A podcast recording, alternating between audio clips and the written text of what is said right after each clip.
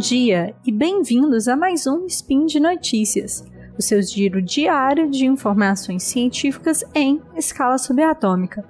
O meu nome é Gabi Avelino e hoje, dia 27 Dríada ou 22 de abril, falaremos sobre geografia. No programa de hoje, a gente vai falar sobre a territorialidade e a máfia italiana. Eu vou já pedir desculpas por todas as vezes que eu me embolar falando territorialidade, tá? Então fica aqui meu, meu pedido de desculpa. Speed Notícias.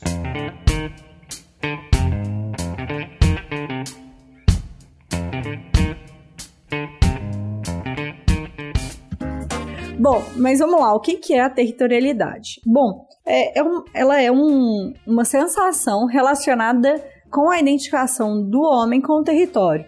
É uma noção que ela é encontrada normalmente nas pessoas que nasceram no lugar. E, né, na noção do pertencimento àquele lugar, o pertencimento às tradições, à cultura, à comida, a, a identificação com os festejos, isso tudo tem a ver com territorialidade.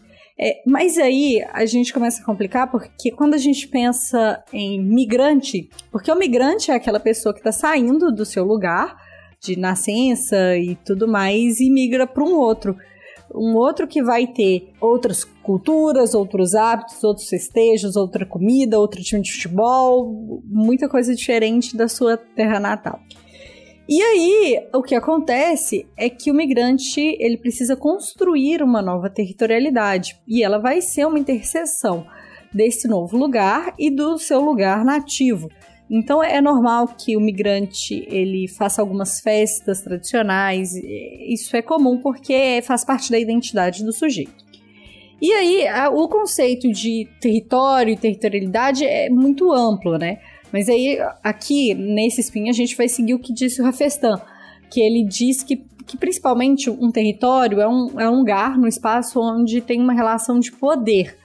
Então, a, ter a territorialidade, para o Rafestan, ele vai ser um conjunto de influências que é exercido sobre o território. Aí é por isso que eu falei da cultura, da festa, da comida, do futebol, e por aí vai. Então, o migrante, ele vai tentar construir uma territorialidade nova ali e ele vai encontrar uma barreira porque já existia uma relação, né, já, existia uma influência exercida naquele espaço por outra pessoa. Que pessoa? Aquela galera que nasceu lá, naquele lugar.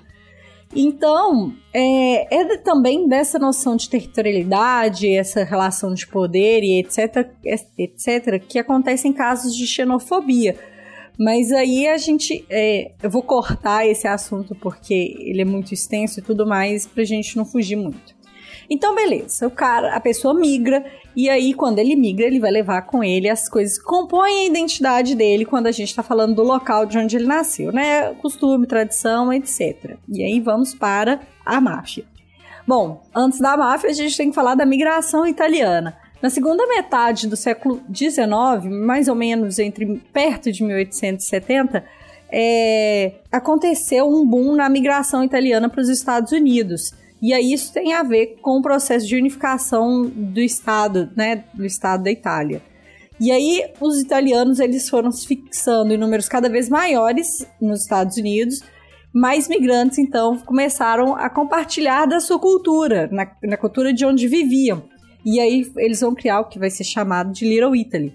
Então, uh, esses migrantes eles não eram bem vistos pela sociedade americana né? É porque eles eram de escolaridade baixa, com pouca ou nenhuma educação.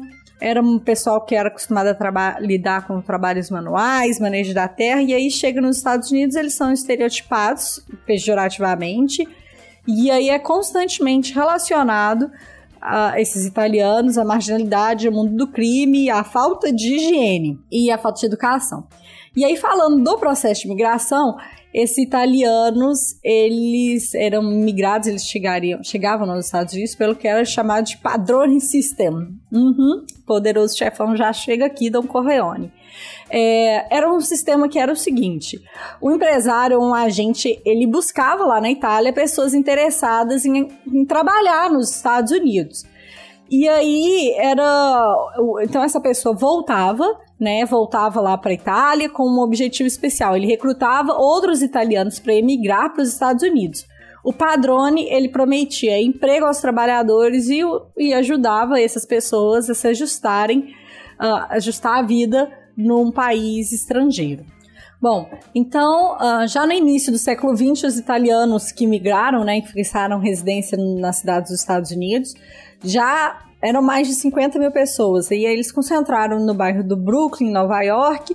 E aí eles foram, né, com o tempo e, e aumento populacional, uh, aumentando sua influência na política e na cultura e tudo mais. E aí vamos falar agora de como chega a máfia de verdade. Na verdade, a gente vai voltar para a máfia siciliana para a gente trazer isso tudo lá para os Estados Unidos. Vamos lá. A máfia, a máfia siciliana. É, o, o crime organizado na Itália, né, principalmente na Sicília, ela, ele tem uma explicação que é meio que histórico-geográfica. A Sicília é uma ilha que está num lugar estratégico devido à sua saída para o mar Mediterrâneo. Foi esse fator que propiciou ao longo da história várias invasões de exércitos inimigos e aí essa área foi meio que abandonada por parte do Estado, do governo central. Então, sem a mão do, a mão do Estado, uh, que era desacreditado pela população, surgiram vários líderes locais, porque não existe lugar que não exista poder, não existe vácuo de poder. É, então surgiram esses líderes locais que controlavam a região, que aí tinha as regras, né, para além das leis e as atividades criminosas, que vão ser a principal fonte de renda dessa, desses líderes. E aí a família, ela substituiu o Estado como centro de, da vida siciliana, e as disputas passaram a ser resolvidas por meio de um sistema que a punição era aplicada além dos limites da lei. A punição era conforme o que era vigente ali para a família. Então, esses grupos ofereciam proteção para os comerciantes e tudo mais, e aí a proteção era por meio de extorsão, uh, sugerindo que os comerciantes deveriam se proteger de, abre aspas, coelhinhos voadores criminosos. É, e aí a, a máfia vai gerar renda e é nas pequenas atividades ilícitas que é que está essa fonte de renda. As demais atividades na macroescala que eram praticadas pela máfia era tinha como função assegurar a renda, o grosso da renda. E aí é importante a gente falar que a família, é, é, o conceito de família é, é muito relevante naquela época na Itália, daquele momento.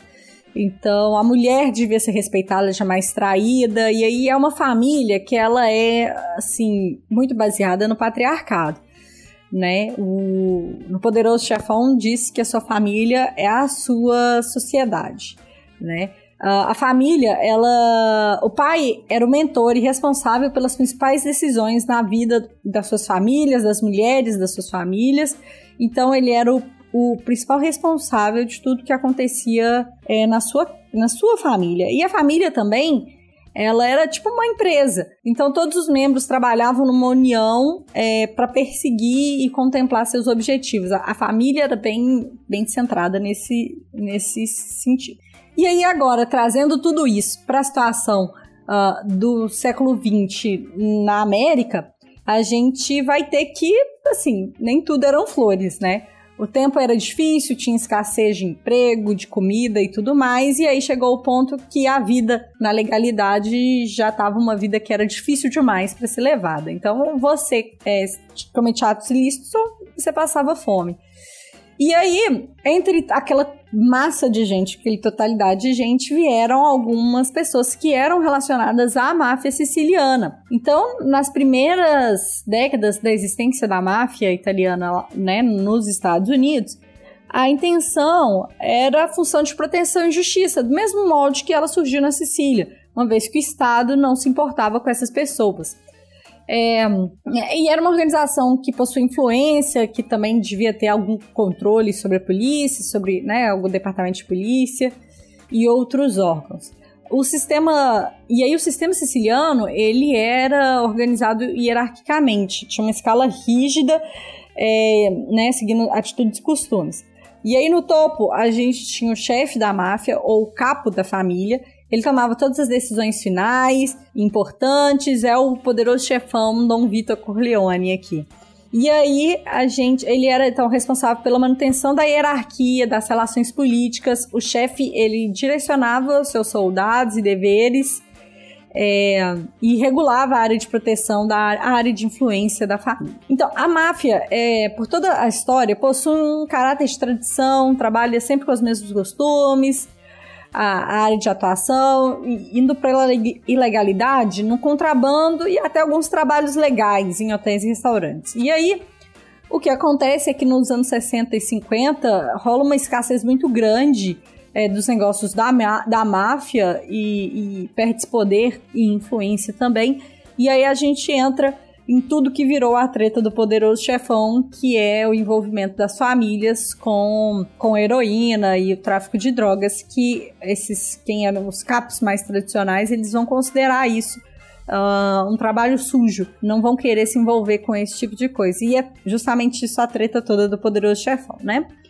É, aqui, esse spin, ele é, ele é legal porque ele a gente consegue ver uh, como alguns processos eles estão se repetindo, que era o caso do abandono do Estado e essa solução, e, e a territorialidade ele está muito presente na forma da organização e na relevância da família, porque era uma tradição uh, local na Itália e que com a migrança desse. A, migra, a migração, migrança, Jesus a migração desses grupos para os Estados Unidos, esse conceito, essa, esse conceito muito forte da família seguiu em frente e foi embasar aí, enfim, uma estrutura criminosa, mas uh, de qualquer modo, é, a territorialidade ela não se exprime só em forma de criminalidade, mas existem modos em que a criminalidade é sim uma expressão de territorialidade. Foi o que aconteceu nesse caso aqui do, do, do poderoso chefão e da máfia italiana uh, nos Estados Unidos. Bom, gente, por hoje é só. O, vou lembrar vocês que os links comentados, e aí o link comentado é um texto que eu publiquei no Deviante. É, na verdade, esse spin é o texto falado.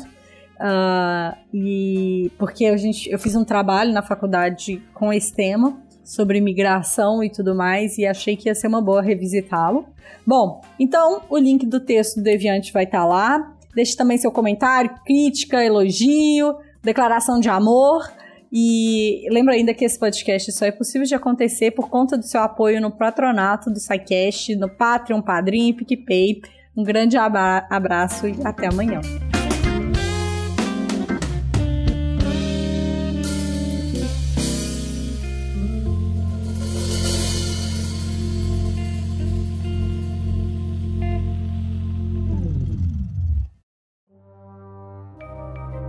Este programa foi produzido por Mentes Deviantes. deviante.com.br.